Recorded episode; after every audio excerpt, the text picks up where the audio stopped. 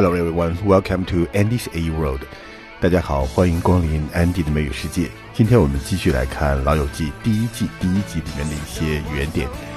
So first, conversation is Chandler is telling story, very embarrassing anecdotes in his dream. Chandler 在讲自己一个很尴尬的梦境。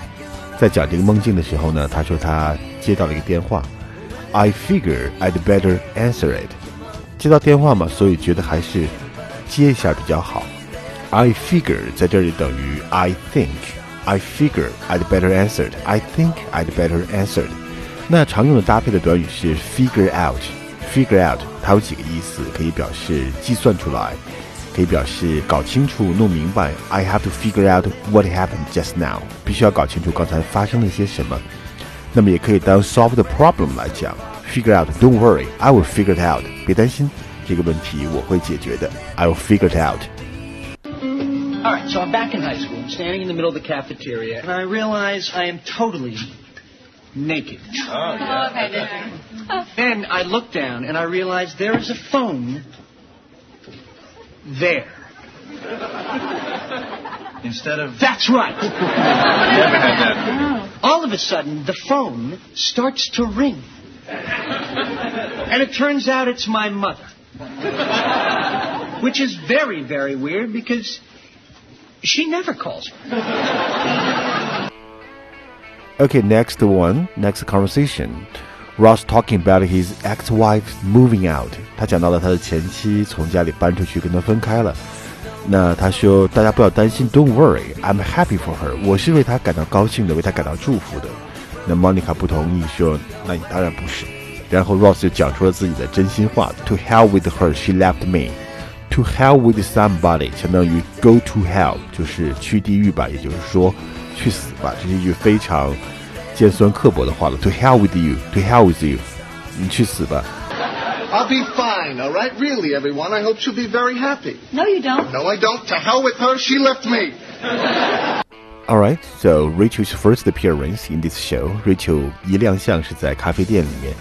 那么因为他的情绪很激动，当 waitress 说给他提供咖啡的时候，Monica 说 decaf, decaf, decaf means coffee without caffeine. Decaf 的意思就是不含咖啡因的咖啡。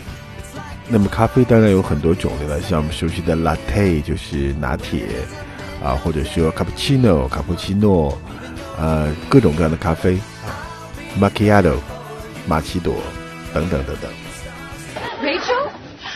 Rachel? Oh, God, Monica, hi. Thank God. I just went to your building and you weren't there, and then this guy with a big hammer said that you might be here, and you are, you are. Can I get you some coffee? Decaf. 好的，接下来 Rachel 的一段独白里面，我们其实可以听到好几组短语的用法。呃，首先我们听到了 Rachel 讲到了 I'm turned on, I'm turned on by this boat than Barry。 这个船比 Barry 更能够让我感到 turned on。好，我们讲一下这个词的用法。Turn on 本意就是打开，turn on the lights，turn on the TV，打开电器等等，turn on。那么 turn on 在口语里面还可以指让某人兴奋，尤其指的是一种 sexual desire。它从这个 sexual 性方面来讲的一种兴奋叫 turned on。He is turned on by this beauty。啊，这个漂亮的女孩让他感到很兴奋。所以 Rachel 讲的就是这个意思。她看到自己的未婚夫 Barry 已经不能让她兴奋了，还不如看到一个船让她感到兴奋。这个短语呢，turn on 在老友记当中出现很多很多次。turn on 的名词形式就中间加一个横线，变成 turn on。she's a turn on 啊，它是一个很惹火的尤物。turn on 当名词来讲，呃，Nora Jones 有一首很有名的歌曲，就叫 Turn Me On。Like a flower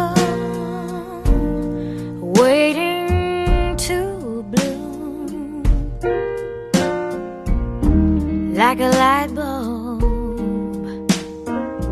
in a dark room. I'm just sitting here waiting for you to come on home and turn me on.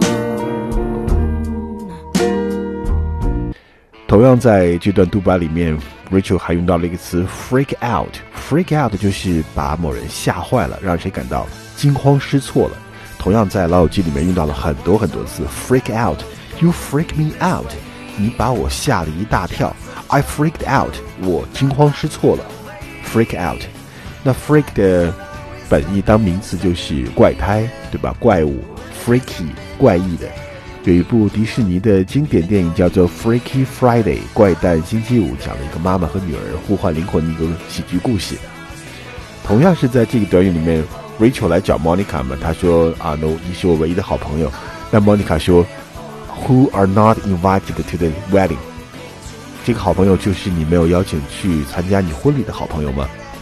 那 Rachel 就说：“哎呀，我真希望你不要提这个事儿了，因为我们两个人有一点点疏远了。” You and I kind of drift apart。好，这里面有两个点要给大家说。第一个是 kind of，kind of，在美语里面，kind of 等于 sort of，也可以写成 kinda，k i n d a，这是非正式的用语了，或者 sorta，s o r t a，sorta，都可以表示有一点点，就算是 you and I kind of drift apart，咱们俩有点疏远了。Is this guy your friend? Uh, kinda, sorta. 这个人是你的朋友吗？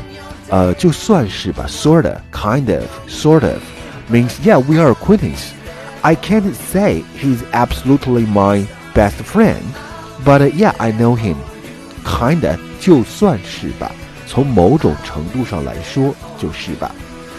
好，那么最后一个短语呢，在这段话里面是 drift apart。drift apart 的意思是渐渐疏远、渐行渐远。After graduation. I drift apart with my roommates。毕业以后呢，我们我和舍友的关系就是渐渐的疏远，渐行渐远。Drift apart 不是一下子 break up。OK。Oh God. Well, it started about a half hour before the wedding. I was in this room where we were keeping all the presents, and I was looking at this gravy boat, this really gorgeous Limoges gravy boat. When all of a sudden, sweet and low, I realized I realized that I was more turned on by this gravy boat than by Barry. And I got really freaked out. And that's when it hit me how much Barry looks like Mr. Potato Head. you know, I mean, I always knew he looked familiar, but. anyway, I just had to get out of there, and I started wondering why am I doing this and who am I doing this for? So, anyway, I just didn't know where to go, and I know that you and I have kind of drifted apart, but you're the only person I knew who lived here in the city.